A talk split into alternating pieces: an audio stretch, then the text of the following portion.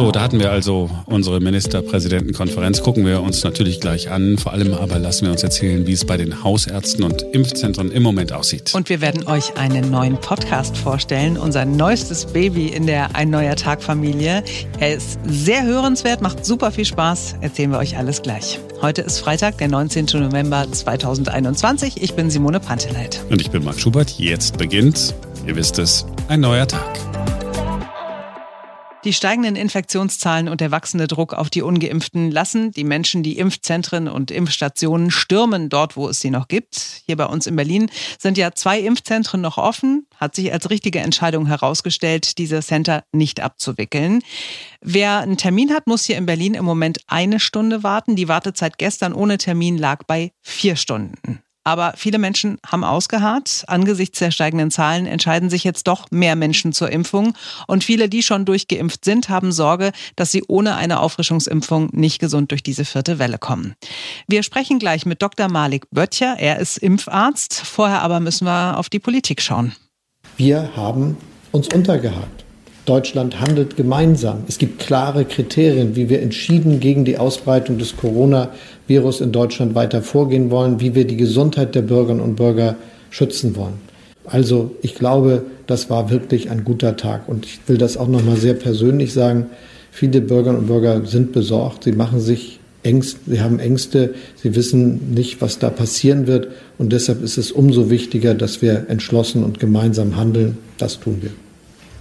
Arinke, nur eins, bis auf die wenigen Monate der Bundesnotbremse war das ja immer unser Angang, uns mit den Ministerpräsidentinnen und Ministerpräsidenten auf bestimmte Schwellenwerte zu einigen. Insofern ist das in einer langen Tradition der Pandemiebekämpfung eine gute Botschaft, meiner Meinung nach.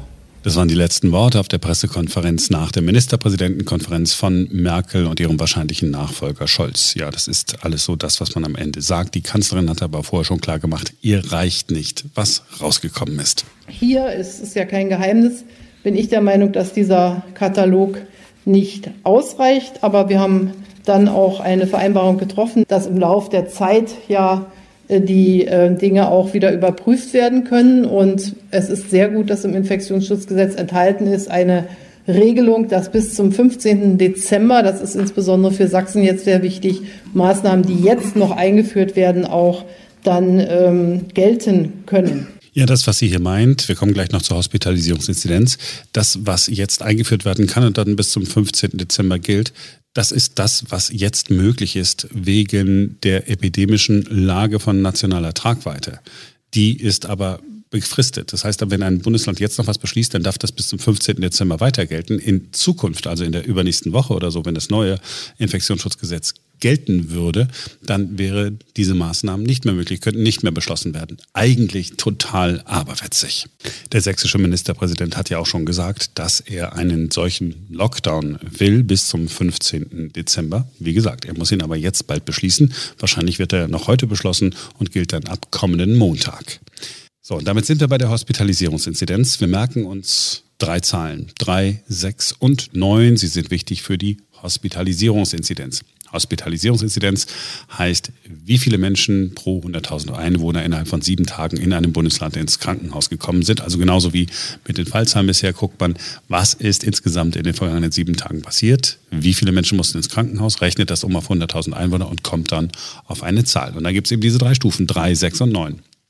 Bei einem Wert von drei, also drei Patienten an sieben Tagen pro 100.000 Einwohner, dann gilt die 2G-Regel, bedeutet nur Geimpfte und Genesene dürfen zu einer Veranstaltung gehen. Ab einem Wert von 6 gilt 2G plus. Geimpfte und Genesene müssen einen aktuellen negativen Corona-Test vorweisen können. Im Moment liegen alle Bundesländer außer Hamburg, Niedersachsen, Schleswig-Holstein und dem Saarland über dem Wert 3, also 2G. Über dem Wert 6 liegt Bayern, 2G plus. Und über dem Wert 9 liegen Sachsen-Anhalt und Thüringen. Jetzt ist die Frage, was genau passiert bei 9? Ist es dann ein Lockdown oder, oder was genau? Wir wissen es nicht. Das müssen die Landtage in den Ländern allein entscheiden oder man darf auch sagen, das können sie allein entscheiden. Also, wir werden weiter auf die Fallzahlen gucken. Und was die Verschärfungen angeht, ist die Hospitalisierungsinzidenz wichtig. Jetzt ist das Problem allerdings, dass Menschen erst in Krankenhäuser kommen, wenn sie ja in der Regel zwei Wochen vorher erkrankt worden sind. Das heißt, es kann einem passieren, dass wenn man jetzt den Wert 9 erreicht, dass man zwei Wochen Zeitverlust hat. Das ist der Nachteil bei dieser Hospitalisierungsinzidenz. Das also ist im Wesentlichen das, was beschlossen worden ist. Wie geht es jetzt genau weiter? Heute ist Entscheidung im Bundesrat. Wir werden sehen, ob die unionsgeführten Länder dem neuen Infektionsschutzgesetz zustimmen, das sie ja grundweg ablehnen. Und damit sind wir bei Dr. Malik Böttcher. Er ist Leiter des Impfzentrums am Krankenhaus Havelhöhe in Berlin-Spandau und hat auch eine Hausarztpraxis. Wie läuft es gerade bei den Hausärzten? Ist es überhaupt zu schaffen, Millionen von Menschen in kurzer Zeit zu boostern? Ist der Ansturm in den Arztpraxen zu bewältigen? Das klären wir jetzt. Hallo, Herr Dr. Böttcher. Hallo. Ist schon ein bisschen her, dass wir miteinander gesprochen haben, ne? Richtig eine Weile her jetzt. So, ich wollte aber unbedingt nochmal nachfragen, wie ist es denn an der Front? Die Inzidenzen ähm, steigen und steigen und steigen. 2G, 2G plus, 3G, der Druck auf die Ungeimpften wird ja größer. Merken Sie das? Ja, das merken wir ganz, ganz deutlich. Ne? Also wir haben äh, seit acht Wochen äh, erkennen wir zunehmend jede Woche deutlich mehr positive Corona-Tests aus der Arztpraxis und ähm, haben dann schon relativ deutlich gemerkt, dass eben auch Durchbruchinfektionen unglaublich zugenommen haben, äh, vor allen Dingen bei älteren Menschen, die ähm, die Impfung im Januar, Februar, März hatten. Ähm, da war das jetzt an der Regel, dass die eben auch ähm, sich infiziert haben, dann auch in der ganzen Familie die äh, Angehörigen noch angesteckt haben. Und von daher sind wir schon lange auf Alarmstellung und haben ähm, schon etwas länger gemahnt. Ja, und jetzt ist die Situation, dass man äh, sich äh, dieser Situation adaptiert, anpasst und versucht zu handeln. Sind denn die äh, Menschen jetzt impfbereiter als vorher? Also kommen jetzt auch ehemalige Impfverweigerer und sagen, Herr Dr. Böttcher, bitte geben Sie mir den Shot? Ja, also es gibt äh, das schönste Beispiel, was wir jetzt merken durch diese ganzen komplizierten Regeln, in denen ich auch selber abends immer wieder nachlesen muss. Äh, was ist denn heute eigentlich oder morgen wieder gültig? Ne? Und wir haben ja 2G, 2G plus, 3G, 1G und ähm, dann ist das auch wieder von Land zu Land unterschiedlich. Dann ist der Friseur ist in diese Regeln mit einbegriffen, der andere nicht. Es ist so komplex, dass man kommt nicht mehr mit. Und die Menschen spüren das und verstehen das an Tatsachen. Und wir haben jetzt gestern hier Menschen gehabt, äh, der eine ist ins Restaurant gegangen, wollte wollte sein Steak essen mit seinem Sohn und der Sohn durfte rein, der war geimpft und er durfte nicht rein. Und da war er so sauer, dass er hier ins Impfzentrum gekommen ist am nächsten Tag und sich hat impfen lassen dann denke ich mir, gut, wenn ein Steak dazu äh, führt, dass ein Mensch sich impfen lässt, super. Ja, dann ist ja doch irgendwie noch ein ganz guter Effekt dabei bei diesen Regelungen, die doch sehr komplex sind. Und ein anderer ist äh, nicht, nicht zu Hertha reingekommen und wollte jetzt Hertha Union sehen am Wochenende und da darf man ja auch nur mit 2G. Also hat er sich hier halt widerwillig, hat er mir auch gesagt, also mit diesem elendigen Impfstoff dann doch noch impfen lassen und äh, geschimpft wie ein Rohrspatz, aber im Endeffekt ist er ganz happy raus und ähm, ist jetzt am Wochenende in dem Fußballspiel. Das heißt, es gibt auch einen Effekt, dass man diese Impfunwilligen, nenne ich sie mal, nicht die Impfgegner, aber die Impfunwilligen, die sich so ein bisschen zu bequem auf dem Sofa und ich möchte einfach nicht und äh, dass man die doch noch mit hinterm, hinterm Ofen hervorlockt und ähm, doch noch zur Impfung äh, bewegt. Das merken wir. Aber ein Großteil der Anfragen, 90 Prozent ist Booster.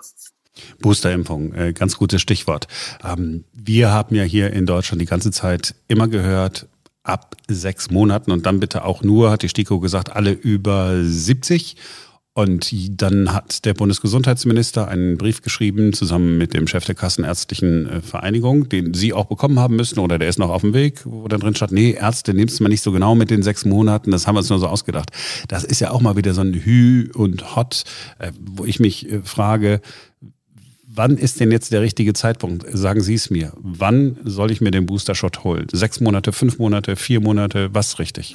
Also ist immer wieder zu erkennen, dass wir in Deutschland alles extrem richtig machen wollen ne? und perfekt und wirklich dann lieber nochmal weiter überlegen und nochmal messen und dann können wir vielleicht loslegen.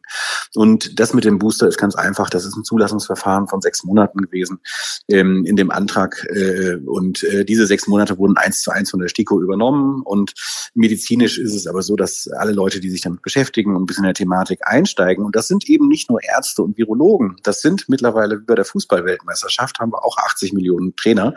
Die Menschen selber sind informiert. Die Menschen lesen selber die Studien. Und die kommen an und stehen vor der Praxis und sagen, du, äh, lieber Herr Doktor, das macht doch keinen Sinn. Ich bin vor viereinhalb Monaten geimpft worden. Wenn ich mit Astra und Astra geimpft bin, dann sinken doch meine Antikörper nun schon deutlich. Und die Wahrscheinlichkeit, sich anzustecken, ist doch jetzt groß. Und ich arbeite in einem vulnerablen Bereich. Ich möchte meinen Booster jetzt. Und die Menschen möchten die sechs Monate nicht abwarten. Und wir können auch keine Menschen wegschicken, die 78 Jahre alt sind, im Impfzentrum zweieinhalb Stunden anstehen und dann nach Hause geschickt werden. Kommen Sie bitte nächste Woche wieder. Das geht überhaupt nicht. Da haben wir wirklich äh, nicht erkannt, was Krise heißt. Krise heißt unbürokratisch, schnell und gut und effektiv handeln. Klar machen wir dabei auch Fehler. Wir empfehlen die Impfung dringend ab viereinhalb Monaten in Anspruch zu nehmen. Und wir äh, bevorzugen aber alle Menschen, die über 70 sind. Das heißt, die stellen sich hier bei uns nicht an, die werden sofort eingelassen und müssen nicht warten. Die jungen Menschen, die sich einen Termin gemacht haben, warten dann auch, wenn ein älterer Mensch kommt, weil der ist privilegiert. Die sind in starker Gefahr, weil da die Impfungen, wie gesagt, Januar, Februar, März waren. Dass, wenn eine Infektion ist, das doch vielleicht auch ein bisschen ernster ausgehen könnte. Und äh, der Schutz der jungen Menschen, der dient dann auch, muss man sagen, der Gesellschaft mit.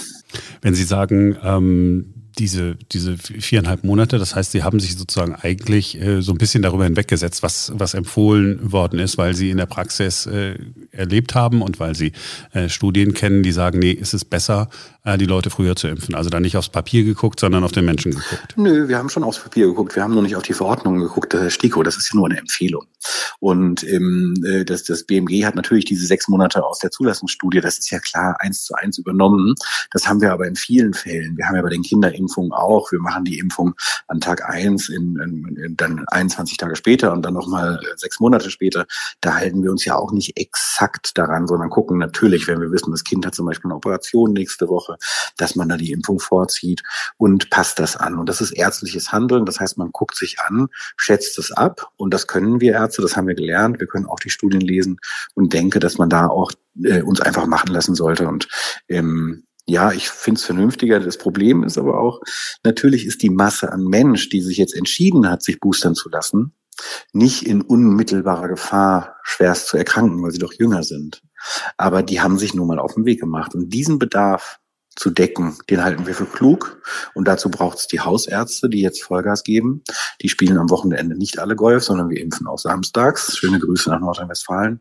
Und ähm, wir ähm, brauchen da aber zusätzliche Unterstützung von Impfzentren und meiner Meinung nach muss es jetzt wirklich richtig mobilisiert werden, sodass wir gucken, dass wir wirklich alle Möglichkeiten ausnutzen, unbürokratisch, schnell und viele Menschen zu boostern. Dann werden wir die vierte Welle auch packen. Wir brauchen in Berlin alleine ähm, eigentlich 200.000 Impfungen pro Woche, um bis Jahresende in eine andere Situation zu kommen, weil der Effekt der Boosterimpfung, der hängt deutlich nach hinten hinterher. Ähm, das werden wir nicht schaffen, aber an die 100.000 werden wir doch wohl ankommen können.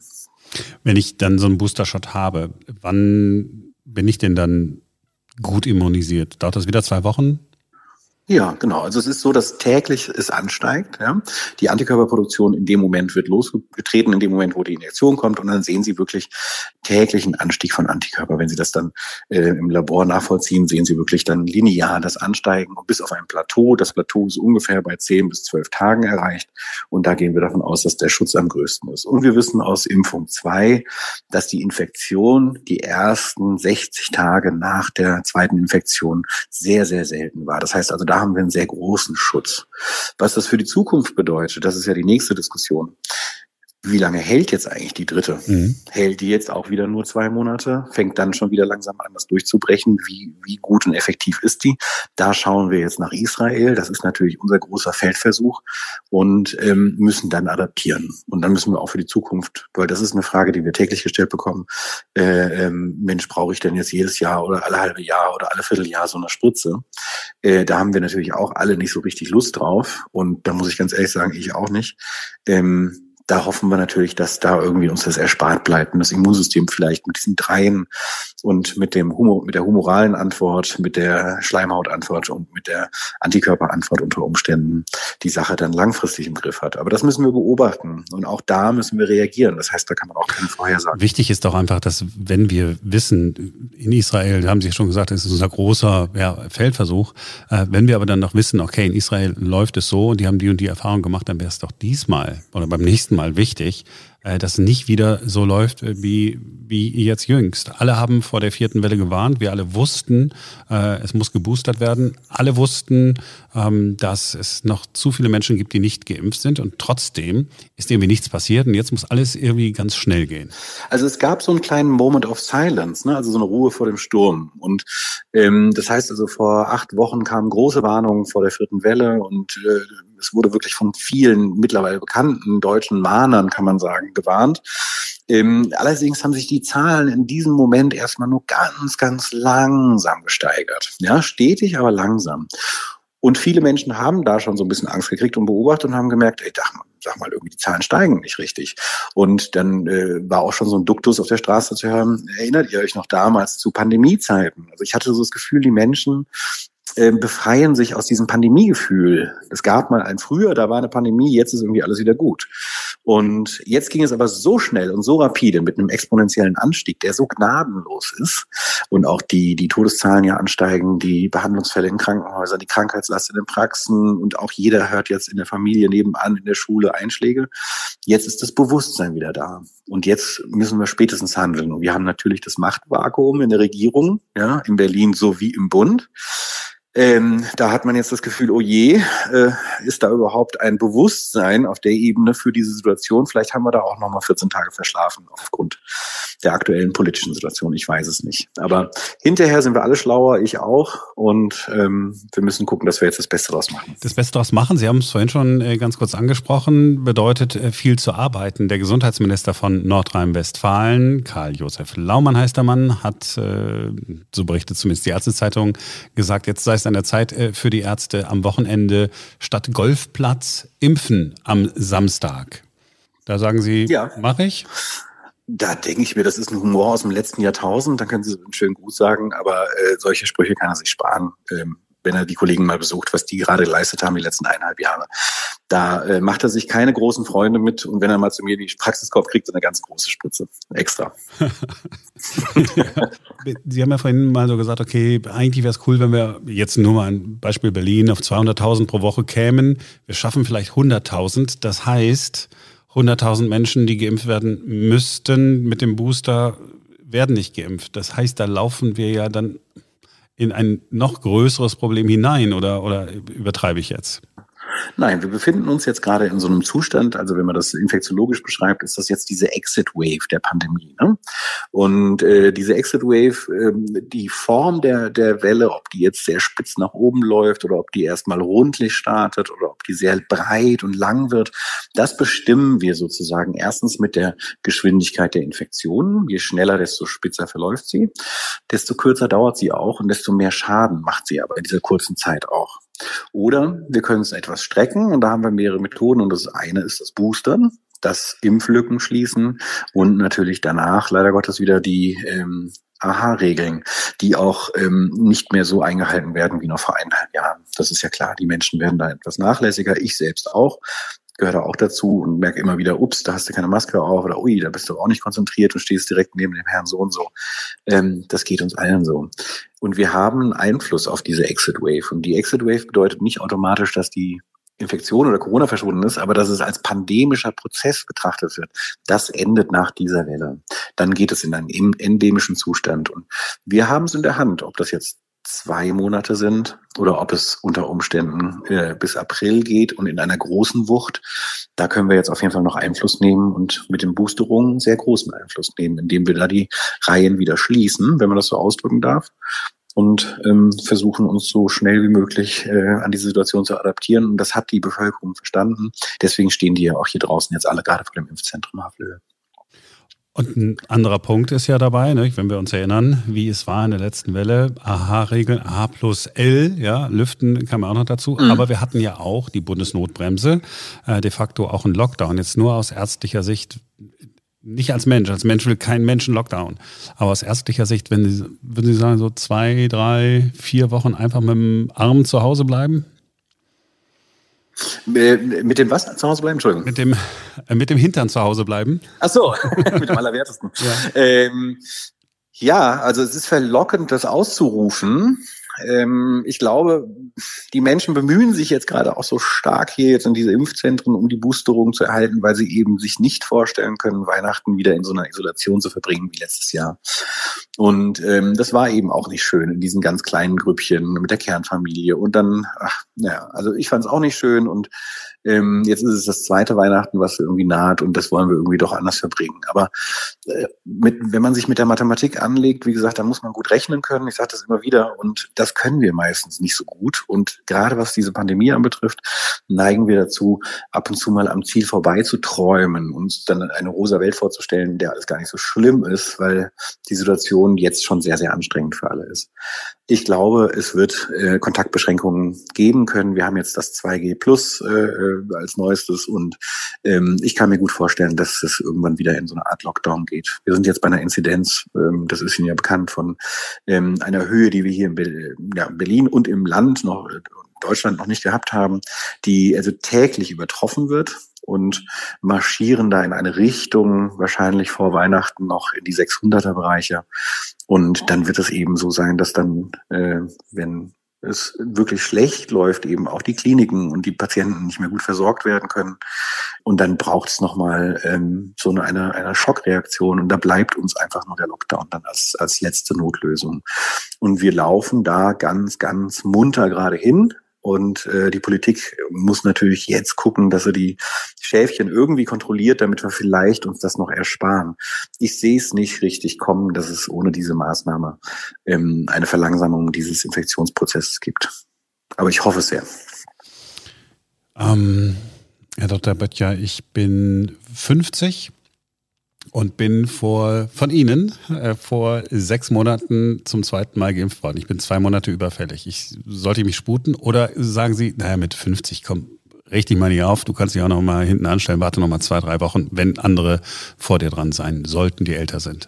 Also Ihr gesundheitlicher Status ist mir einigermaßen bekannt. Ich würde Sie als gesund, gesund ernährt und ähm, ja, auf jeden Fall jemanden, der nicht in der ersten Risikoreihe steht, äh, sehen.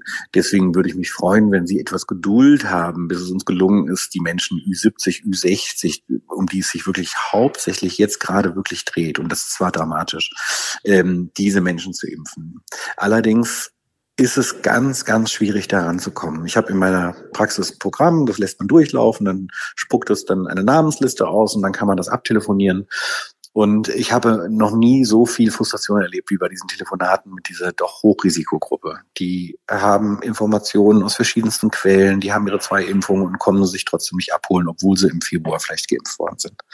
Und das ist für uns frustrierend. Und da das nicht passiert, und viele Menschen aus dieser Gruppe nicht kommen, ist es natürlich dann sinnvoll, wenn zum Beispiel Sie auch kommen. Damit Sie nichts wegwerfen müssen. Damit, ne, das werden wir sowieso nicht, weil wir mittlerweile längere Lagerungszeiten haben, besseres Bestellsystem, auch okay. geübter sind. Ähm, und jetzt momentan sind wir in diesem Ansturm. Das heißt, wir müssen überhaupt gucken, schaffen wir das, äh, kriegen wir genug für die nächste Woche. Äh, das werden wir sowieso los. Aber einfach nur, weil sie auch ein Teil des Motors sind. Das heißt also, sie sind auch ein Teil der Infektionsenergie, wenn sie nur zweimal geimpft sind. Die Wahrscheinlichkeit etwas höher ist jetzt, dass sie sich infizieren, als wenn sie geboostert sind, sind sie auch Futter für das Virus. Und da kann man gucken, dass man diese Energie aus dieser Gesamtflamme-Infektion doch etwas rausnimmt, indem jeder Einzelne seinen Infektionsschutz nochmal solide verbessert. Und das ist die Boosterimpfung momentan. Herr Dr. Böttcher, haben Sie vielen Dank, dass Sie sich nochmal Zeit genommen haben. Sehr, sehr gerne. Ich wünsche Ihnen äh, viel Erfolg beim Boostern und beim Impfen der Menschen, die sich jetzt doch haben überzeugen lassen, weil sie doch mal ein Schnitzel essen wollen oder ein Fußballspiel äh, sehen wollen. Am Ende des ja. Tages ist ja egal, welche bekloppten Gründe die Menschen haben. Und ich danke Ihnen für Ihren Einsatz. Sehr gerne. Bis bald. Alles Gute. Ciao, ciao. Jetzt zu was Schönem. Es gibt einen neuen Podcast. Das ist ein sehr cooler Podcast. In diesem Podcast geht es um Namen und zwar ausschließlich um Namen. Woher kommt welcher Familienname? Warum heißt die eine Stadt so, wie sie heißt? Woher kommt der Name dieses Flusses oder dieses Baches? Hi, hier ist Eva Engert von New Day Media. Hier ist You Name It, woher die Namen kamen. Schön, dass ihr dabei seid, wenn es jetzt um Geschichte und um Geschichten geht, der Sprache, vor allem aber der Namen. Seit Jahrzehnten schon befasst sich Professor Jürgen Udolf mit nichts anderem als Namen. Er ist Namensforscher und zusammen mit unserer Kollegin Eva Engert macht er jede Woche einen neuen Podcast. Jeden Freitag wird's richtig spannend. Es sind immer auch Ausflüge in die Geschichte. Und hier sind die beiden neuen Podcaster. Hallo Eva. Hallo Marc. Und hallo Jürgen. Hallo Marc. Jürgen, Namensforschung ist dein Ding nicht erst seit gestern. Warum befasst du dich eigentlich mit Namen?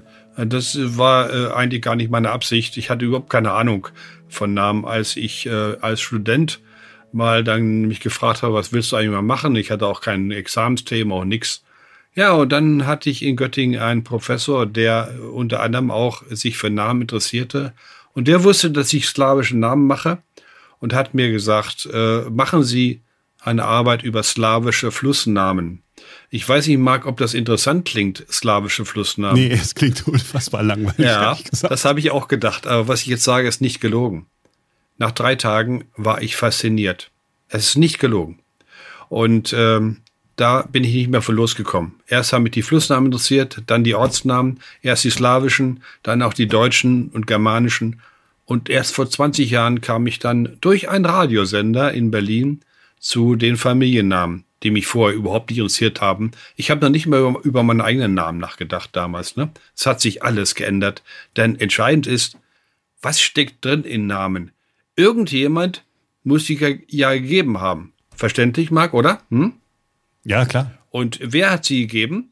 Und wann? Und warum? Und was steckt drin? Gestern hatte ich wieder die Frage von einem Hörer, hat mein Name auch eine Bedeutung? Worauf ich ihm geantwortet habe, jeder Name hat ursprünglich eine Bedeutung gehabt. Ganz, ganz sicher. Und wenn wir die als Namenforscher nicht rausbekommen, dann ist unsere Blödheit, dass wir es nicht finden. Aber jeder Name hat eine Bedeutung gehabt. Und das ist die Frage, die mich umtreibt. Ich möchte wissen, was in den Namen drin steckt. Eva, du hast ja mit äh, Jürgen jetzt schon so ein paar Namen durch. Ihr habt ja ein paar Sachen äh, schon aufgenommen äh, für den neuen Podcast. Mhm. Wie war's? Also es eröffnet sich schon eine ganz neue Welt. Und zwar nicht nur über slawische Flussnamen. Wir reisen auch in die Geschichte. Wir hören von Schlachten, von Wanderbewegungen, von Umzügen, von verschiedenen Völkern, die mal hier, mal dort sind, von Umwälzungen, von ja, Familiengefügen, die früher anders waren und dann eben Einflüsse von verschiedenen Sprachen, die irgendwie Einzug gehalten haben in unsere Orte, in unsere Flüsse und im Endeffekt auch in unsere Namen. Also ich lerne wahnsinnig viel und ich finde das wirklich richtig, richtig spannend. Ist mir auch so gegangen. Ich habe ja das Privileg, dass ich schon mal reinhören durfte. Ähm, ist wirklich total interessant. Ja, man denkt so, okay, Namen, ja. Also äh, was, was ich alles, äh, was ich alles gelernt habe beim Zuhören. Und ich fand es auch total spannend. Ne? Es ging ja eben nicht nur um den Namen Jürgen, sondern dann, du kommst ja dann auch direkt in, in die Geschichte hinein, ne? die Geschichte Deutschlands, die Geschichte Europas. Ja, natürlich. Ähm, äh, Gerade äh, Gewässernamen, Flussnamen, über die man sich eigentlich keine Gedanken mehr macht. Heute fegen wir mit dem Auto mit 160 über einen Bach rüber, eine Brücke, steht dann vielleicht noch ein Name dran, aber keiner macht sich Gedanken, warum heißt das eigentlich Alster? Ne? oder Leine und Spree und Oder und Seine und Moskwa und so weiter. Und wenn man dann mal ja, hineinstößt, alles gerne wissen wollen. Ja, dann äh, wird eine neue Welt aufgetan. Eva hat das völlig richtig gesagt. Es öffnet sich eine neue Welt und was jetzt ganz, ganz wichtig ist bei den Ortsnamen und Flussnamen, wir können mit diesen Namen in eine Zeit hineinstoßen, aus der wir sonst keine Informationen haben. Die einzigen, die noch mithelfen können, sind die Archäologen aber die können in Bezug auf Namen nichts aussagen. Wenn ein Archäologe einen Tontopf findet oder so, dann kann er keine Aussage darüber machen, welche Sprache der Nutzer des Topfes gesprochen hat. Wenn ich aber einen Ortsnamen finde, äh, der vielleicht 1000, 1500 Jahre alt ist, dann weiß ich, aus welcher Sprache er gegeben wurde und damit weiß ich auch, welche Menschen dort gelebt haben und welche Sprache sie gesprochen haben. Das ist das Faszinierende an Örtlichkeitsnamen, an Ortsnamen. Da hast du ja, wenn ich mal so, ja, ich habe äh, slawische Flussnamen äh, studiert, da habe ich auch erst gedacht, naja, puh, das ist jetzt auch ziemlich öde, aber äh, wie wir sehen, ist doch spannend, das ist faszinierend. Ne? Du gehst da aber richtig mit Leidenschaft dran. Ich kenne dich ja jetzt auch schon ein bisschen. Das ist schon was Spezielles. Ja, ne? ich ähm, äh, möchte eigentlich auch den Menschen helfen. Ne? Es ist ja so, dass ich immer noch eine ganze Reihe von Radiosendungen mache wo die Anfragen nicht abreißen. Fast alle möchten wissen, warum heiße ich so, wie ich heiße? Und ähm, äh, wer kann mir helfen? Und dann ist es so wie ein, ja, wie so ein, ein Lauffeuer geht das dann rum, erzählt am Biertisch dann, ja, gestern hat mir einer seinen Namen, hat mir einer meinen Namen gedeutet. Dann sagt der andere, Moment mal, ich habe auch einen ganz tollen Namen. Kann der es auch machen? Du sagst, ja, wahrscheinlich kann er das. Und so wird, die, wird das weitergegeben. Äh, und man fragt sich dann, äh, warum jemand Schimmelpfennig heißt. Ne? Wenn er so heißt. Habt ihr beide eine Ahnung? Nein. Nein, ist ein, ist ein super Name. Vergammeltes Geld, ist doch klar. Ja, es geht um das Geld, aber ich würde nicht heiraten, ne? Ja? Äh, der lässt, der lässt den Pfennig, Pfennig so lange liegen, bis er schimmelt. Ein Geizhals. Ne? Ein Geizknochen. Ja, natürlich. Wunderschön. Ja. Ne? Hm? Ich würde vielleicht lieber einen Wucherpfennig heiraten. Der kann mit dem Pfennig wuchern, der legte vielleicht an der Börse gut an oder so, ne? Den würde man eher Schmeißt es aus dem Fenster raus und zur Tür kommt es wieder rein. Genau, also das ist viel besser. Also Schimmelpfennig, da würde ich echt aufpassen, ne? Hm? Der neue Podcast erscheint jeden Freitag, richtig? So haben wir es ausgemacht. Es geht dann nicht nur um Flussnamen, ne? Nein, es geht um alle Namen. Also alles, was einen Namen hat, das kann man auch sezieren. Ne? Also von den Flüssen kommt vieles, ähm, habe ich schon gelernt, aber das nehmen wir in den Folgen dann genauer auseinander. Aber wir gucken uns auch Ortsnamen an und wir gucken uns sowohl Vor- als auch Nachnamen an. Also alles, was Name hat, kann Jürgen irgendwie äh, erklären. Ja, kannst du, Jürgen. Da habe ich eine Bitte. Können wir in der nächsten Woche, ähm, könntest du mal gucken, äh, woher der Name Schubert kommt? Ich habe eine Vermutung, aber ich weiß nicht, ob es stimmt. Und der Name Panteleit. Ja, wunderschönen Namen. Äh, Schubert könnte dir jetzt erklären, aber ich warte lieber noch, ja? Oder möchtest du jetzt schon haben? Hm? Auch wenn du es aus dem Ärmel schütteln kannst? Ja. Ach nee, dann ist Simone sauer. Komm, dann machen wir beide Namen äh, nächste gut. Woche. Wie war das zweite? Der war spannend, ja? Panteleit. Ja, ein toller Name. Und da muss man schon genauer nachsehen. Hm? Ähm, das ist ein Familienname und äh, da haben wir inzwischen schöne Hilfsmittel. Äh, da gibt es eine ganz tolle Geschichte.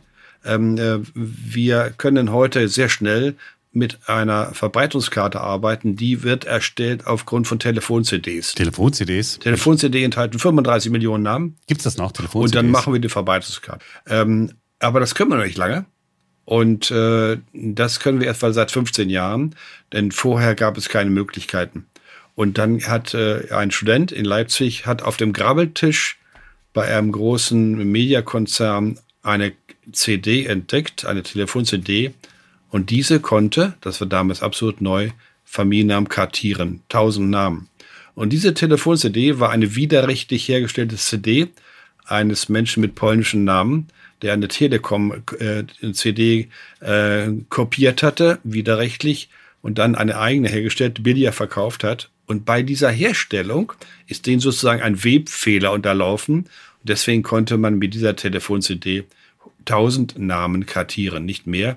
Ich habe dann äh, bei irgendwo eBay, glaube ich, habe ich dann noch, weil die widerrechtlich erstellt wurden, nicht verkauft werden durften, noch 50 ähm, CDs, glaube ich, für 50 Euro oder Mark noch bekommen. Das war eine Wende.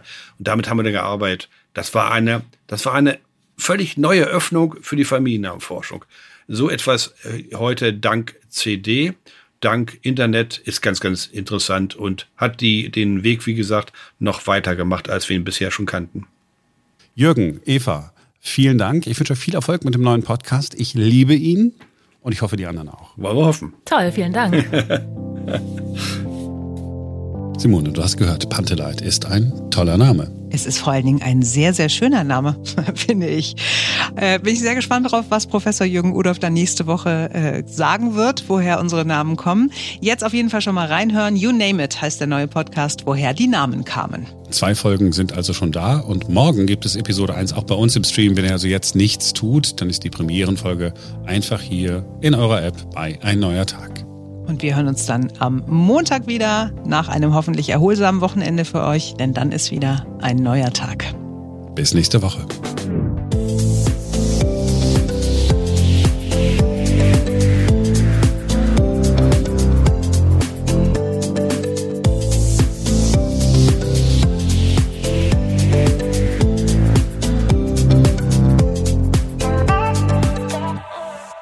Machte das mit jenen Baches keinen Sinn? War das falsches Deutsch? Jenes Baches. Jenen Baches. jenes Baches. Mach, aber, mach nach Fluss Schluss. Nein, ich sage, warum heißt die eine Stadt so, wie sie heißt? Woher kommt der Name dieses Flusses oder dieses Baches?